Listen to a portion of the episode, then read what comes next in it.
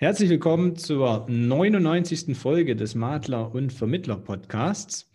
Beep! Und wir unterbrechen die Sendung gleich für eine wichtige Mitteilung. Ich habe dir ein leckeres Angebot zu machen. Wenn du das ähm, hören möchtest, dann musst du bis ganz ans Ende der Folge dranbleiben und zwar bis ganz ans Ende. Beep! So, zurück zum Thema. Diese Folge heute hat zwar auch, äh, ist purer Genuss, würde ich behaupten, aber ähm, sie hat nichts mit Essen zu tun. Ich habe den lieben Philipp Wenzel hier in den Podcast eingeladen, um mit ihm über das Thema Bedarfsermittlung in der Arbeitskraftabsicherung zu sprechen. Und solltest du den Philipp noch nicht kennen, dann hast du wahrscheinlich bisher auch nicht so viel mit Arbeitskraftabsicherung bei der Versicherung zu tun gehabt. Dann ist wahrscheinlich die ganze Folge nicht so dein Thema. Aber ähm, sollte das trotzdem der Fall sein, dass du ihn nicht kennst, dann hör mal die Folge 58 an. Die hat den Titel Le Vom Lehrer zum Booperman. Und da kannst du dann den Philipp mal so richtig persönlich kennenlernen. Und heute springen wir aber gleich ins Thema rein und deshalb jetzt erstmal ein ganz herzliches Willkommen an dich, lieber Philipp, hier im Makler- und Vermittler-Podcast. Grüß dich, Nico. Schön, wieder hier zu sein. Yippie. Vor allem halt 99. Folge ist ja cool natürlich, ne? Ist cool, ne? Wir haben leider keinen Schnaps, ja. mit dem wir anstoßen können virtuell, aber es ja. ist cool. Eigentlich ist der ich Grund ja auch... Ich habe trotzdem schon eingetrunken halt. Ja. Bitte? Du. Ich habe trotzdem schon einen, ja. Du hast schon einen. Zum Lockerwerden. Ähm, du, eigentlich ist der Grund ja für die Folge, ähm, dass du ein neues Mikro hast, ne? Genau, ganz genau. Deswegen müssen wir unbedingt was machen halt, weil das sonst verstaubt. Ja, ich brauche es ja nicht so. Ja. genau. Nee, ähm, das machen wir auch und deshalb springen wir da gleich mal rein. Ähm, mit einem Praxisbeispiel hätte ich gesagt, so als Einstieg. Das heißt, ähm, stell dir einfach mal vor, du hast jetzt einen neuen Interessenten bei dir in der Beratung und die Gesundheitshistorie wurde aufgearbeitet zum Thema Arbeitskraftabsicherung. Der ist kerngesund und überall versicherbar. Und jetzt geht es an mhm. die Bedarfsermittlung. Wie steigst du denn jetzt in das Thema ein bei dir? Okay, also bei mir ist es so, dass ich eben versuche, dem Kunden klarzumachen, dass er verschiedene Möglichkeiten hat, jetzt ähm, sein Einkommen abzusichern. Er kann da entweder auf den Lebensstandard gehen, tatsächlich das Einkommen absichern, so hoch wie es geht, dass er dann die gleichen, ähm, den gleichen Cashflow hat wie vorher. Oder wir schauen uns an, was sind denn die existenziellen Ausgaben, die er hat und sichern nur diese Ausgaben ab. Ähm, das ist für mich deswegen so wichtig, weil ich selber irgendwie es nicht ganz so cool finde, wenn wir immer sagen, halt, ey, nimm einfach dein Einkommen und sicher davon 80 Prozent ab und dann ist alles gut. Ähm, weil wir davon ausgehen müssen, dass eine Berufsunfähigkeit schon eine besondere Situation ist und das trifft auch nicht jeden. Also wenn wir davon ausgehen, dass es jeden Vierten trifft, dann trifft es drei nicht, aber die haben auf jeden Fall dafür dann gezahlt, dass sie im Leistungsfall eben fast ihr Einkommen wieder bekommen würden, mhm. obwohl die Ausgaben das vielleicht gar nicht hergeben. Mhm. Ja, also die geben viel weniger aus. Das ist so auch meine spezielle Situation hier auf dem Land natürlich, ähm, dass du kaum die Möglichkeit hast, alles auszugeben, halt, was, was du verdienst, weil ja, also hier kostet ja alles nichts halt, ne? Also von daher, mhm. wenn du hier essen gehst mit der Familie, halt dann, dann dann, dann ist es nicht so, dass du da irgendwie großartig äh, Ausgaben hättest. Das ist natürlich in München oder Frankfurt oder, oder Berlin oder sowas mhm. mit Sicherheit anders, aber die meisten Leute leben halt dann doch irgendwie auf dem Land. Ähm, und da ist es dann eben schon interessant, das mal so anzugehen. Vor allem, weil ja für die aller, allermeisten die Berufsunfähigkeitsversicherung einfach ein super Ausgabenblock ist, der wahnsinnig hoch ist. Ja. ja? Das heißt, die erste das wäre so der Einstieg, dass du sagst, grundsätzlich, in, für welche Richtung willst du dich entscheiden? Das machst du mit jedem Kunden oder sagst du, da gibt es bestimmte Zielgruppen, da würdest du immer auf die Einkommensabsicherung gehen, weil der jetzt in München wohnt oder einen bestimmten Beruf hat oder ähm, immer auf die Ausgabenabsicherung direkt? Also generell ist es so, wenn du einen Akademiker vor dir hast, dann ist es dem auch wurscht. Ne? Also wenn der jetzt dann sagt halt, okay, ich sichere jetzt dann 3000, 4000, 5000 Euro ab. Das kostet dem so viel wie halt den Handwerker die 1000 Euro kosten würden. Ja. Ja. Ähm, deswegen juckt es den meistens nicht. Und bei Akademikern ist es auch wieder so, dass die von sich aus immer so den, den Anspruch, sage ich jetzt mal, haben, ähm, dass die mit 60 dann in den Sack hauen und, und fertig sind. Also dass ja. die dann nicht bis 67 arbeiten wollen und dann ab 60 vielleicht noch auf Spaß arbeiten, irgendwelche Beraterjobs machen oder sonst irgendwas. Ja. Ähm, und von sich aus aber schon sagen, lass mal nur bis 60 absichern. Und da ist ja auch schon der ganze Spaß da drin eigentlich. Weil wenn du eben die Ausgaben anschaust und nicht die Einnahmen, dann erkennst du sehr, sehr schnell, dass du bestimmte Ausgaben halt nicht bis 67 oder ein Leben lang hast. Mhm. Ne? Weil alle Ausgaben, die du nicht direkt für dich selbst hast oder ähm, ja, also, also für die Kinder nicht, zum Beispiel, ne, die sind dann nach 20 Jahren aus dem Haus im Idealfall. Ganz genau, Kinder, Immobilie, das sind so Sachen, wo man sagen kann, halt, das wirst du nicht bis 67 äh, machen, sondern halt wahrscheinlich bis 55 oder 60. Und wenn du jetzt ein Handwerker bist, der eben eine Absicherung braucht in Höhe von 3000 Euro, mhm. weil er momentan drei Kinder hat, dann kannst du den Kostenblock Kinder, kannst du dann bis 60 absichern, weil da sind sie dann aus dem Haus und verdienen selber und sparst dir dann halt die Hälfte von, der, äh, von den Beiträgen, weil eine BU-Rente bis 67 kostet das Doppelte von der BU-Rente bis 60. Mhm. Das siehst du auch, wie die, wie die Leistungsfälle gelagert sind. Mhm. Ja?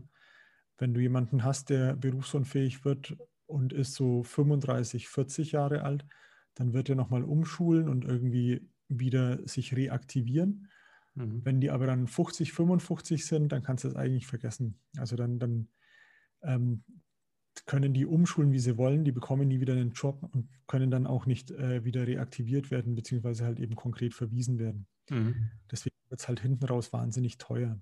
Mhm. Das ist aber dann halt für viele kein echter Bedarf, weil sie eben da nicht mehr so viele Ausgaben haben dann ab 60, weil die Kinder aus dem Haus sind, die Immobilie abbezahlt ist oder so.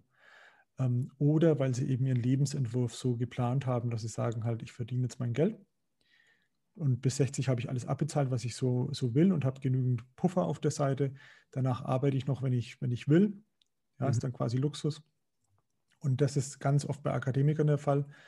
Und deswegen ist es bei mir jetzt so, in den allermeisten Fällen bei Akademikern, da kommt diese Ausgabenbetrachtung nicht unbedingt aufs Tablett, so mhm. in aller Ausführlichkeit. Weil es da halt auch gar nicht auf die Prämie gar nicht so viel Auswirkungen hat. Ne?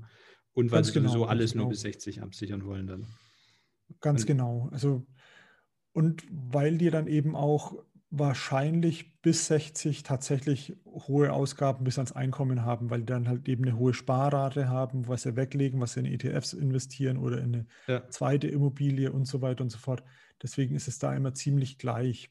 Also da ist es dann eher selten, dass ein Akademiker sagt halt, ich habe dann existenzielle Ausgaben und den Rest weiß ich nicht, was ich damit machen soll. Werden auch Eltern erst oft mit 35 und dann äh, sind die Kinder halt doch bis Renteneintritt noch Ne, auf dem Das ist dann besonders bitter, ja genau, wenn, wenn du tatsächlich einen Handwerker hast, ähm, der dann so um die 30, 35 ist ähm, und du mit ihm das dann, äh, dieses Modell fährst und, und der dann sagt halt, ja, nee, Kinder sind in Planung, ja, weil dann kannst du auch vergessen, dann, dann funktioniert das System nicht. Früher dran sind, ne, weil die halt schneller ausgelernt haben und dann eher im Leben stehen erstmal. Ja, ja genau. Das, das, ist schon eher so ein also, Akademiker-Thema, das stimmt. Die, wenn gehst du denn oder wie detailliert nimmst du denn dann die Ausgabensituation auf? Sagst du da, das sind halt grob die drei äh, größten Blöcke, ich selbst, äh, die Kinder und die Immobilie? Oder gehst du wirklich dann die einzelnen Haushaltsposten durch? Also normalerweise ist es so, dass ich die drei Blöcke halt vorstelle als mögliche Posten, die mir so einfallen. Mhm. Und ähm, ganz selten ist es dann auch so, dass dann äh, dem, dem Kunden selber noch was einfallen würde, was er gerade finanziert oder was er gerade macht, mhm. äh, was, was keine existenzielle Ausgabe ist und die auch nur begrenzt läuft. Mhm. Aber normalerweise ist es so, dass du eben sagst, halt, was sind denn deine Ausgaben? Und dann sagt der Kunde, habe ich keine Ahnung. da kannst du halt auch sehr gut ansetzen, dass du sagst, halt gut, dass wir darüber reden, halt, weil ähm, wenn du deine Ausgaben nicht kennst, dann ist es auch eher sinnlos, wenn wir sagen, wir sichern jetzt irgendwas ab. Ja, weil du musst erstmal schauen, dass du deine Ausgaben in den Griff bekommst, beziehungsweise halt, dass du erstmal weißt, was du ausgibst, dass du planen kannst, ja. was du brauchst und was du absichern musst. Weil natürlich, wenn du sagst, lass einfach das Einkommen absichern, dann kann es gut sein, dass du einfach sau viel Geld ausgibst für eine Versicherung, die du so gar nicht brauchst. Ja. Wenn ähm, du über die drei, also sagen wir mal, wäre jetzt in die drei Bereiche klassisch eingeteilt, ähm, die Ausgaben für den täglichen eigenen Lebensunterhalt, die Ausgaben für die Immobilie und für die Kinder und es wären auch unterschiedliche Laufzeiten, dann bildest du es ja im Prinzip mit drei Verträgen mit unterschiedlichen Laufzeiten ab. Mhm. Ähm, ab wann klärst du oder bringst du dann das Thema rein der, Aus, äh, der Absicherungsqualität, also der unterschiedlichen Produktvarianten, also Berufsunfähigkeit, Erwerbsunfähigkeit oder eben auch ganz anders über die Grundfähigkeitsversicherung? Ja, erstmal wird geklärt, also das hast du ja schon einleitend gesagt, dass wir erstmal geklärt haben, dass gesundheitlich alles möglich ist. Das ist so das Erste, was, was ähm, das Allerwichtigste erstmal. Ähm, dann wird die Ausgabensituation geklärt, weil dann weiß ich, was tatsächlich der Bedarf ist. Und das ist ja auch eine meiner Aufgaben, die Bedarfsermittlung muss ich ja machen. Ja. Ähm, und dann frage ich nach dem Bedürfnis und den Wünschen. Das muss ich ja auch machen. Und da kommt dann eben, also wenn wir wissen, du hast Ausgaben für die Kinder, bis äh, du 58 bist und das in Höhe von 2000 Euro. Du hast Ausgaben für dich selbst in Höhe von 1000 Euro und die Immobilie nochmal 750 Euro, bis du keine Ahnung, 60 bist. Mhm. Ähm, und dann frage ich ihn, wie willst du die Ausgaben absichern? Also die Ausgaben deiner Kinder, willst du die sehr gut, gut oder anders absichern? Mhm. Und dann bei den Kindern ist klar, sagen sie halt sehr gut, aber schon so bei den eigenen Ausgaben ist es dann so, dass dann halt nachgefragt wird, was wäre denn jetzt zum Beispiel gut oder was kostet sehr gut? Dann sage ich, kostet sau viel Geld und dann sagt er, was kostet gut? Viel Geld. Und dann sage ich, kostet weniger, genau. Und dann halt äh, kommt die Frage, was ist denn gut? Beziehungsweise, wenn er nicht fragt, erkläre ich es ihm. Also ich sage ihm halt, sehr gut leistet schon dann, wenn du in deinem Beruf, so wie du ihn vorher ausgeübt hast, nur noch zur Hälfte aus gesundheitlichen Gründen arbeiten kannst, für sechs Monate oder länger. Dann würde die schon einspringen. Also du musst da nicht mehr umschulen oder irgendwas. Du kannst, während du umschulst, diese Leistung beziehen, alles gut. Mhm. Gut ist dann eine Versicherung, die leistet bei allen Krankheiten, die es gibt auf der Welt, sowie auch sehr gut bei allen Krankheiten, die es gibt auf der Welt, leistet. Ähm, nur, dass hier der Bezug nicht dein Beruf ist, sondern der allgemeine Arbeitsmarkt. Erst wenn du am allgemeinen Arbeitsmarkt keine drei Stunden mehr arbeiten kannst, dann bekommst du hier Geld. Also selbst wenn du nicht mehr umschulen kannst, gibt es da Geld. Das ist die existenziellste Versicherung überhaupt. Ja? Also ich mhm. bin ja ein großer Fan von der Erwerbsunfähigkeitsversicherung und ich muss auch sagen, halt, ähm, die ist deutlich besser als ihr Ruf, weil sie eben dann leistet, wenn ich überhaupt kein Einkommen mehr erzielen kann. Ja. Alles andere ist Luxus. Ja, ist so. das ist mal grob gesagt halt. Ja. ja. alles andere kannst du auch äh, selbstständig über Geld lösen, sage ich mal. Angenommen, jetzt wir zwei müssten umschulen, ähm, dann bekommst du zwischen 60 und 67 Prozent deines alten Gehalts weiter von, vom, vom Arbeitsamt, der Bundesagentur für Arbeit gezahlt. Und die Differenz müsstest du dann entweder selber irgendwie aus dem Ersparten, das du so hast, äh, zahlen mhm. oder dein neuer Arbeitgeber darf dir bis zu 450 Euro dazugeben, um das auch ein bisschen auszugleichen. Mhm. Ähm, oder du sagst einfach grundsätzlich, Lehrjahre sind keine Herrenjahre, da muss ich jetzt durch. Ähm, also das ist ja alles noch so in einem Bereich, wo ich sage, okay, das ist echt, echt schlimm. Aber da kann ich mir dann halt keinen AMG mehr leasen, sondern halt irgendwie den Passat. Ja? ja. Also da muss ich dann halt so ein paar Luxusdinger aufgeben. Dann bloß noch Netflix und nicht mehr Disney Plus. Ähm, und, und dadurch, ja, und ein bisschen was selber auf der Seite haben, halt, dann kann ich das auch ein bisschen, äh, kann ich es auch überstehen halt. Und wenn ich schon mal eine abgeschlossene Ausbildung habe, dann dauert eine Umschulung ja auch bloß noch eineinhalb Jahre. Mhm. Ja, und in der Zeit müsste ich dann halt zwischen 40 und 33 Prozent äh, Lücke decken. Ja. Ja. Da ist dann auch der Punkt, wo ich immer sage, halt, wenn du von vornherein bescheiden lebst halt und nicht dein ganzes Gehalt auf den Kopf haust jeden Monat, dann hast du es eh ein bisschen besser. Zumindest ja, nicht laufende Zahlungsverpflichtungen eingehst, ja. Ja, genau, weil du halt dann äh, jederzeit dann sagen kannst, okay, auf das Geld greife ich jetzt zurück, beziehungsweise dieses Geld brauche ich jetzt einfach nicht, gebe ich nicht weiter aus. Und das ist eigentlich an der, der Stelle ähm, auch ja so der Tipp, ne, dass man dem Kunden sagen muss, äh, halt übrigens immer so ein halbes Jahr Reserve, weil selbst wenn du eine BU hast, kommt die ja erst nach einem halben Jahr in der Regel. Frist. Ganz genau. Ganz genau. Das ist auch das Ding halt, wo ich immer erstmal anfange und Ihnen ein bisschen erzähle, wie ich ticke. Ja, ich bin so ein so, so links-grün versiffter Typ halt, der halt, Deshalb ähm, der. Ja, genau. Nein, also wir, wir bauen viel selber an. Äh, ich habe Bienen. Ähm, ich finde es cool, so autark wie möglich zu leben. Ähm, und mich, mich triggern irgendwelche Luxusgegenstände halt null. Ja, also jetzt irgendwie halt ein neuer geiler Riesenfernseher oder ein geiles Auto. Das, das juckt mich einfach überhaupt nicht halt. Und deswegen sage ich den Leuten dann auch immer, pass auf, ähm, bei mir war so ein Aha-Moment, ich kann ihn gar nicht mehr zeitlich greifen so richtig, aber irgendwann wurde mir bewusst, dass das Geld, das ich heute verdiene, auch dafür da ist, ähm, dass ich es habe, wenn ich dann, wenn ich in Rente gehe, nichts mehr verdiene. Mhm. Ja?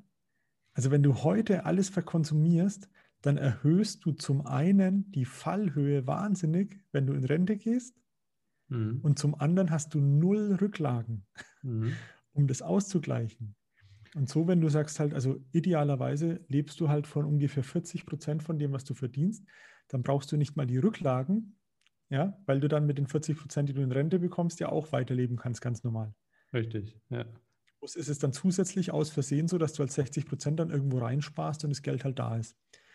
Ja, also das ist das Extrem, das schafft aber auch keine alte Sau. Also deswegen ähm, sinnvoll wäre es halt, wenn du es irgendwie auf die Kette bekommst, dass du äh, vielleicht 10, 20 Prozent oder sowas von deinem Geld irgendwo anlegst oder kurzfristig und langfristig investierst und mal da ein bisschen, mal da ein bisschen und so. Ähm, ja. Einfach mal zu schauen, ähm, mit wie viel kann ich leben, ja, also wie viel brauche ich tatsächlich zum Leben und dann weißt du auch so ungefähr, okay, ich werde später mal ungefähr 40 Prozent von meinem Einkommen als, als Rente erhalten, hoffen wir das mal auf jeden Fall. Ähm, und dann fehlen mir noch so und so viel Prozent, also muss ich jetzt so und so viel zurücklegen und das dann auspendeln und dann ist alles cool.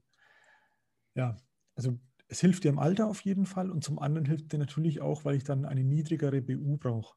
Mhm. Ja? Und wenn wir davon ausgehen, dass nur jeder vierte BU wird, dann, dann ist es ja wirtschaftlich eh ein bisschen doof, wenn du wirklich total den Luxus absicherst, weil in drei von vier Fällen brauchst du es nicht und hast es umsonst gezahlt. Mhm. Und schon allein deswegen sollte man da irgendwie mal schauen, was ist da ein gesundes Gleichgewicht halt, wo kann ich gut leben und wie kann ich dann auch die Ausgaben reduzieren, die ich jetzt besser investieren könnte. Ja, weil es ja dann auch Rücklagen sind, die du hast, wenn du äh, BU bist. Ja. Also die Herangehensweise vor allen Dingen halt bei den Risikoberufsgruppen, äh, die dann halt teuer sind in der BU, macht es ja total Sinn. Ja, also detailliert ranzugehen. Beim Akademiker wäre es wahrscheinlich, dem erklärt man das lange und dann ist die EU teurer nachher als die BU. Die ist teurer. dann, dann ja. kann das doch wieder über BU absichern. Aber jetzt das beim Handwerker ähm, macht das ja total Sinn. Verstehen die das auch dann in der Praxis? Also äh, hast du die Erfahrung, dass die das dann auch so umsetzen? Oder sagen sie dann sicherheitshalber doch, sie nehmen ne, alles über die BU? Nee, das ist dann, also da ist dann halt der Schmerz der Prämie zu groß. Ja. In den meisten Fällen, dass du sagst halt, boah, die BU würde jetzt da dann halt, keine Ahnung, 260 Euro kosten und wenn du es über die EU abdeckst, ähm, dann kostet es noch 120 oder sowas. Ja. ja okay. Also bei, bei Handwerkern ist das ja extrem und da ist es ja. dann auch oft so, also schon bei äh, so Berufen, wo du gar nicht mal sagen würdest, hm, krass handwerklich, so Physiotherapeuten zum Beispiel. Mhm. Ja. Da ist es schon so, dass ich halt mit einer EU, die ich kombiniere mit einem Krankentagegeld, ja, mhm. weil der halt, wenn er kurzfristig irgendwie was braucht, so fürs erste halbe Jahr oder während der Umschulung oder sonst irgendwas, würde der über das Krankentagegeld was bekommen und wenn es dann langfristig wird, er nicht mehr umschulen kann, dann würde die EU greifen. Netter Eben Nebeneffekt ja, bei der EU gäbe es auch keine Rückforderung vom Tagegeld. Ne? Ja, also nicht automatisch ähm, wenn der Krankentagegeldversicherer nicht voll gegen die Wand gelaufen ist, dann fällt ihm auf, dass er ja BU sein muss, wenn er EU ist. Okay, ja, das stimmt. wird schwer gehen. Aber es ist kein Automatismus. Also ja. wenn du per Definition berufsunfähig bist, dann kannst du per Definition kein Krankentagegeld bekommen. So steht es halt in den Musterbedingungen. Von der EU steht nichts drin, deswegen ist es da erstmal kein automatischer Rückforderungsanspruch, ähm, was natürlich auch cool ist, selbstverständlich, klar. Und es ist halt auch so, also auch ein geiler Nebeneffekt ist natürlich, im Krankentagegeld hast du kaum Berufsgruppen und in der Erwerbsunfähigkeitsversicherung hast du ja auch kaum Berufsgruppen. Mhm. Deswegen ist das ein zusätzlicher Effekt, wo es nochmal günstiger wird für die äh, ich mache gerade Anführungszeichen, sieht man nicht, ja? für, für, die in Anführungszeichen schlechten Berufsgruppen. Ja. Also die halt in der BU einfach sauteuer sind und die kannst du dann doppelt günstig absichern. Und dann sagt der Handwerker, das habe ich jetzt verstanden, sehr gut oder gut, aber Sie haben doch genau. vorhin gesagt, was ist denn nochmal anders? Genau, oder? wenn ich dann sage, sehr gut, gut oder anders, da ist dann anders, das ist dann eine Absicherung, die eben äh, bestimmte Fähigkeiten und Fertigkeiten absichert. Und da geht es gar nicht darum, ob du deinen Beruf noch ausüben kannst oder nicht, sondern es geht um alltägliche Fähigkeiten. Ja? Mhm. Also da gibt es keinen Bezug zu deinem Beruf, den können wir künstlich konstruieren für die äh, Vermittler unter euch die Grundfähigkeitsversicherung ist gemeint.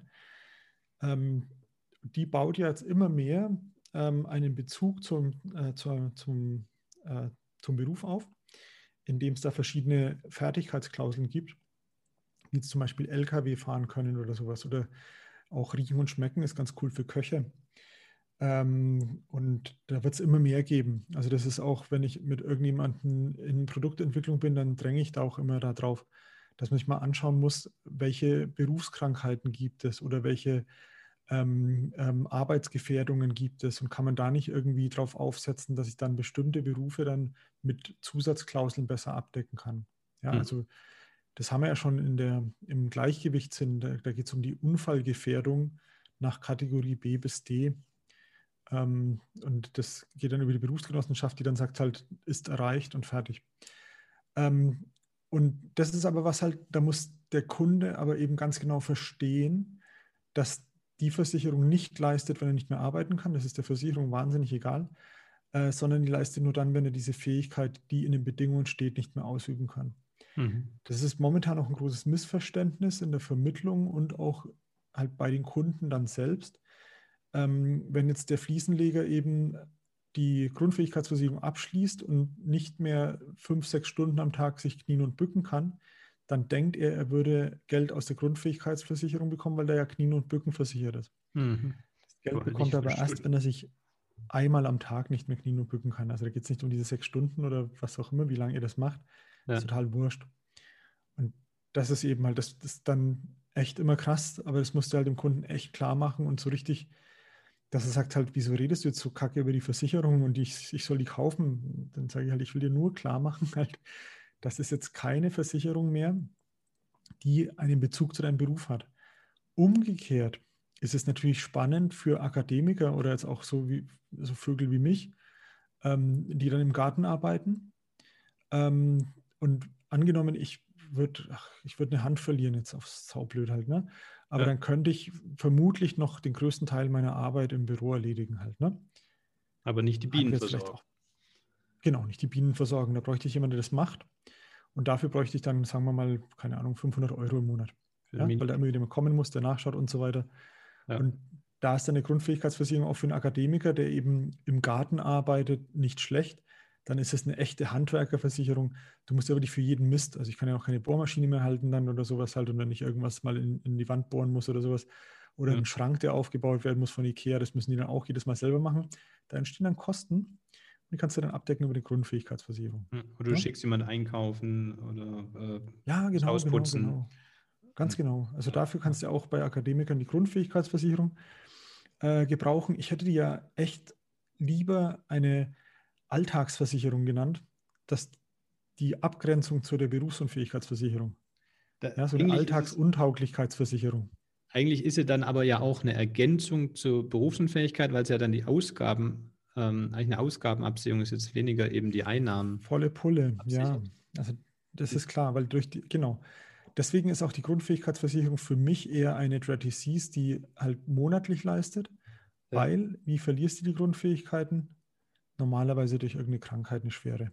Ja? Ja. Die schwere Krankheitenversicherung, die leistet halt bei ähm, Diagnose der Krankheit, also wenn die eintritt mhm. oder diagnostiziert wird, ähm, während die ähm, Grundfähigkeitsversicherung erst bei der Einschränkung dann durch diese Folge Erkrankung leistet. Krankheit, ne? Genau, die Folge. Die, das einzige das, Blöde dabei ja. ist, ähm, du bist doch in der Produktentwicklung, weißt doch mal die, äh, oder immer wieder tätig, weißt doch mal die Versicherer darauf hin, ähm, dass du bei der Angemessenheit dann an ein Limit stößt. Gerade bei den Akademikern, die eben ihr Einkommen schon voll absichern und jetzt haben sie ja. verstanden, ich hätte gerne noch eine Ab Handwerkerabsicherung, wie du gesagt hast. Ja. Da sagt der Versicherer, nee, sorry, geht nicht, weil 60 Prozent vom Brutto sind schon mit BU abgesichert. Ja, genau. Das ist auch was, das sage ich denen jedes Mal halt, also da, da stoße ich noch auf taube Ohren, ähm, weil es irgendwie eine Schnittmenge gibt halt natürlich. Ne? Ja. Und ähm, ich, also auf der anderen Seite musste mal überlegen, wer haftet denn dann, wenn ich dem Kunden nicht vollständig alles absichern kann, weil der Versicherer sagt, nee, das, die Grundfähigkeit musste, ab, äh, musste, musste mit anrechnen. Und dann wird er berufsunfähig und es wurde eine Grund, bestehende Grundfähigkeit angerechnet, aber er verliert die Grundfähigkeit nicht. Mhm. Ja, dann hat er zu wenig ja. und du bist der Depp. Ja. Das ist natürlich blöd. Also da, da, muss man noch weiterdenken, halt selbstverständlich. Aber wenn du dem Versicherer es gut verargumentierst, dass du sagst halt, okay, die Grundfähigkeiten, die ist jetzt halt auch wirklich bloß in Höhe von und die braucht er dann halt für die Ausgaben, die entstehen dadurch. Das hat nichts mit dem Beruf eigentlich zu tun und den Ausgaben, die er da absichert. Dann äh, stößt du da oft auch auf Verständnis. Ne? Dass der im Einzelfall dann von seinem, dass er sie nicht anrechnet dann. Ja, genau. Individuell. Okay. Genau, dass du dann eben sagst, halt, pass mal auf, der ist Akademiker, der hat jetzt dann hier 500.000 für sein Einkommen und da sind die Finanzierungen, die er hat, halt, deswegen braucht er das. Die Grundfähigkeiten ist als eine Art Krankenzusatzversicherung gedacht, halt, die bei schweren Krankheiten die Kosten, die durch die schwere Krankheit entstehen, decken soll. Ja. Ja, und das Coole ist halt bei der Grundfähigkeitsversicherung, du kannst dann zum Schamanen gehen und dem bezahlen und musst nicht irgendwie mit der PKV klären, ob es versichert ist oder nicht. Rumdiskutieren, ob medizinisch notwendig oder nicht. Genau. Ja, ganz genau. Du kannst da wirklich einfach, hey, ja, ja, ja, ja, hey, ja, ja. Also, alles kein Problem halt. Kannst du machen, wie du willst, irgendwelche Kräutertees oder ja, was du halt willst. Ja. Ne? Ja, aber zurück zu unserem Handwerker, der sich jetzt anders versichert, ja. was ich da auch noch charmant finde. Ich hoffe, da wird es auch noch mehr Anbieter von geben. Ich finde den Ansatz eigentlich gut, dass man dann auch eine an die Grundfähigkeitsversicherung noch die AU-Klausel, also die Arbeitsunfähigkeitsklausel dranhängt. Dann mehr geben. Habe ich in die Richtung wird jetzt alles noch krasser. Ja. ja. also weil du hast, du brauchst natürlich für kurzfristigen Arbeitsaus, Arbeitskraftausfall ähm, hast du dein Erspartes, aber trotzdem cool, wenn du da halt eine Versicherung noch hast, die das dann auch über die Rücklagen hinaus abdeckt. Also dass du, wenn du mal sechs Monate krankgeschrieben bist oder sowas, dass äh, du da dann dein Geld bekommst, ist dann schon auch noch eine, eine, coole Geschichte auf jeden Fall. Für diese Umschulungsphase halt, ne? Dann wird ja, ganz genau, ganz genau. Ja. Das, also ähm, das ist auch so ein, so ein Ding halt, ähm, einerseits ja, geil, also finde ich cool, ähm, weil sinnvoll einfach über einen Vertrag, was ich bisher immer KTG und, und Grundfähigkeitsversicherung oder Erwerbsunfähigkeitsversicherung mache. Mhm. Auf der anderen Seite ist halt das Verhängnisvolle daran, dass die Grundfähigkeitsversicherung immer mehr den Eindruck erweckt, als hätte sie was mit der Arbeitskraft zu tun. Mhm. Ja? Und das ist dann immer wieder, du so Verständnisprobleme, weil du dann sagst, also versichert hast du jetzt da drin die AU, die EU, die Grundfähigkeitsversicherung, du hast versichert die LKW-Klausel und weißt du toll was, ja, also lauter Bausteine, die irgendwas mit deiner Arbeitskraft zu tun haben, aber die Grundfähigkeitsversicherung selber hat damit gar nichts zu tun. Das kann vielleicht in der Beratung dann mal kompliziert werden, aber und dann erklärst du, dass cool. nur die, die Folgen der Krankheit absichert und die hat aber noch einen schweren Krankheitenbaustein. Ja, genau, klasse, super. Ja, dann, dann ist er ausgestiegen. Ja. Ähm, bei den, äh, wenn man mal zu den, also jetzt haben wir die Handwerker mit nach der Ausgabenabsicherung, mhm. wenn man jetzt mal auf die, äh, sagen wir mal, die Einkommensabsicherung nimmt beim Akademiker, ähm, mhm. wie weit gehst du denn da in die Zahlen rein? Also, weil genau genommen ähm, sehe ich so, wenn er jetzt nur berufsunfähig wird, hat er mhm. ja äh, noch eine, wenn er jetzt gesetzlich krankenversichert ist, eine Sozialversicherungspflicht auf seine BU. Wenn er dann mhm. aber eine Rente bekommt oder eben was arbeitet, fällt die ja bei der BU wieder weg. Also er hat ja netto eine unterschiedliche BU-Höhe je nach Lebenssituation, auch wenn er ja. ein volles Einkommen absichert. Ähm, wie weit gehst du da drauf ein in der Beratung? Das kommt drauf an, also das, wie er es wissen will. Also ich habe schon ähm, das, ähm, also die Einkommensteuerdurchführungsverordnung, Paragraph 55, habe ich schon mit Akademikern durchgesprochen und denen erklärt halt, wie die Versteuerung funktioniert, ab wann sie einsetzt und wo die Freibeträge liegen. Ja. Genauso wie ich erklärt habe, äh, wie man das am besten mit der Sozialversicherungspflicht macht, weil du, ja, selbstverständlich, wie du sagst, halt, wenn du nur berufsunfähig bist, aber ähm, sonst nichts, halt, also nicht erwerbsunfähig, dann bist du ja weiterhin ähm, musst du dich versichern, besteht Versicherungspflicht. Ähm, und dann kannst du dich entweder privat krankenversichern oder eben freiwillig gesetzlich krankenversichern. Und das kann teuer werden. Da erkläre ich dann, wenn sie wollen, halt, du kannst ja natürlich, also wenn du BU bist und nicht mehr arbeiten kannst und auch nicht mehr arbeitest, aber nicht erwerbsunfähig bist, beziehungsweise erwerbsgemindert, dann bist du ja arbeitslos. Also beziehst du erstmal Arbeitslosengeld 1 und dann hast du auch kein Problem mit der Sozialversicherung, weil die wird da übernommen. Mhm. Und dann kannst du halt danach Arbeitslosengeld 2 beantragen, wenn du nicht so viele Rücklagen hast und Haus und weiß und tralala. Blöd, wenn verheiratet ähm, ist. Ne? Und die hat ja, und verheiratet bist. Dann, dann, aber ja, wenn du verheiratet bist, die Frau arbeitet, dann, dann musst du halt damit rein. Du musst die Familien versichern. Ja, also da kannst du ins Detail gehen und das Ganze echt super, super krass finden. Ähm, ich hatte kürzlich äh, eine Frage von einem Beamten, das war nicht ganz witzig, ähm, der gesagt hat, ähm, wie ist es, wenn er jetzt dienstunfähig wird, ähm, weil er mal gearbeitet hat als Angestellter, ob er dann Ansprüche auf die Erwerbsminderungsrente hat oder wie er sich die erhalten kann. Gar nicht. Ja? Und ja. das wird ja nur dann relevant, wenn er, Achtung, er muss auf Lebenszeit verbeamtet werden und die fünf Jahre Wartezeit erfüllt haben, bevor er aus der dreijährigen Pflichtbeitragswartezeit der Erwerbsminderungsrente rausfällt. Ja? Mhm. Wenn das beides irgendwie funktionieren würde, dann hätte er Anspruch auf beides.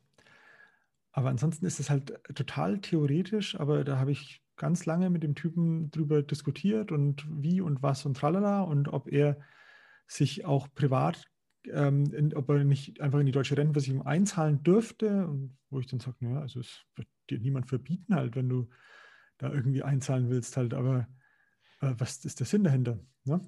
Ja. Also das mache ich ganz so, wie der Kunde es will, so tief, wie der reingehen will, da gehe ich mit. Ja. Ähm, wir müssen angemessen beraten. Also wir sind nicht verpflichtet, da jetzt halt wirklich alle steuerlichen Vor- und Nachteile und so weiter.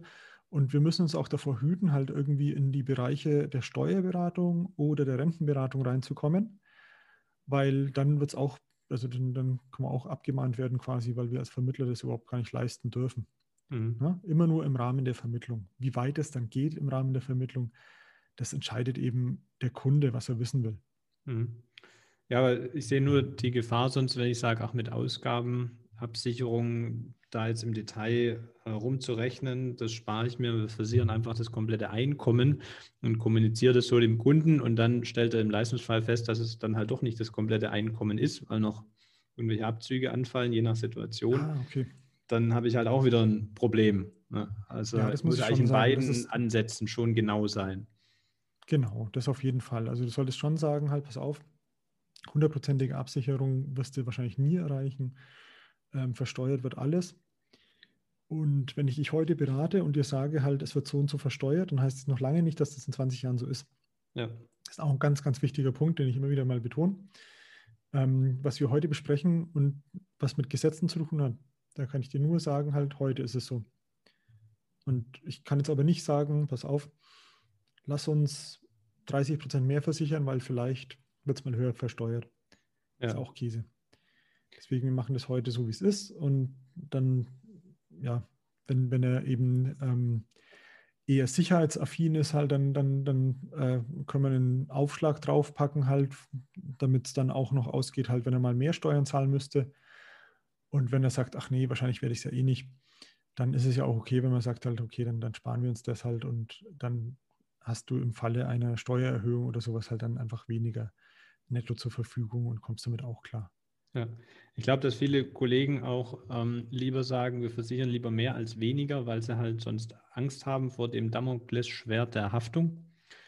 Und ähm, deshalb, mhm. da hast du ja auch eine andere Meinung zu. Ähm, und vielleicht können wir die hier nochmal mit reinpacken zum Ende, ähm, zum Stichwort Dokumentation, ähm, wie du das Thema da angehst.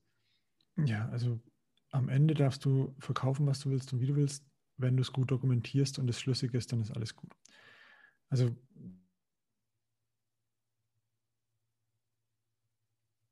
man könnte ja auch umgekehrt viel zu viel versichert hat.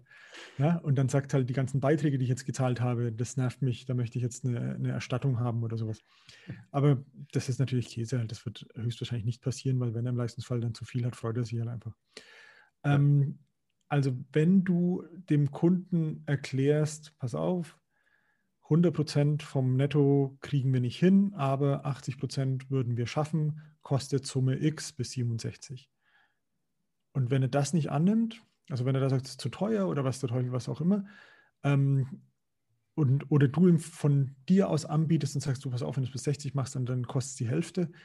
Und er findet es cooler, weil es ihm ausreichend erscheint, dann musst du halt dokumentieren, dass ihm gesagt wurde halt, dass es die Hälfte kostet bis äh, 60 als bis 67 und der Kunde hat Höhe, Laufzeit und Umfang als ausreichend empfunden und deswegen sich dafür entschieden. Dann ist in meinen Augen alles okay.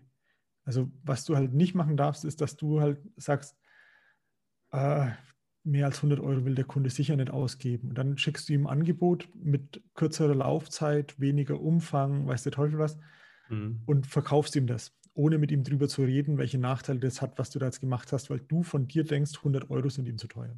Ja. Das muss er schon selber sagen halt, was er will und was er nicht will. Und dann, wenn der Kunde eben sagt, ich will jetzt weniger, weil es mir vernünftig erscheint, so wie du es erklärt hast, dann haftest du auch nicht, weil der unterschreibt dir dann am Ende sogar die Dokumentation, mhm. wenn du Glück hast. Und ähm, dann ist alles gut.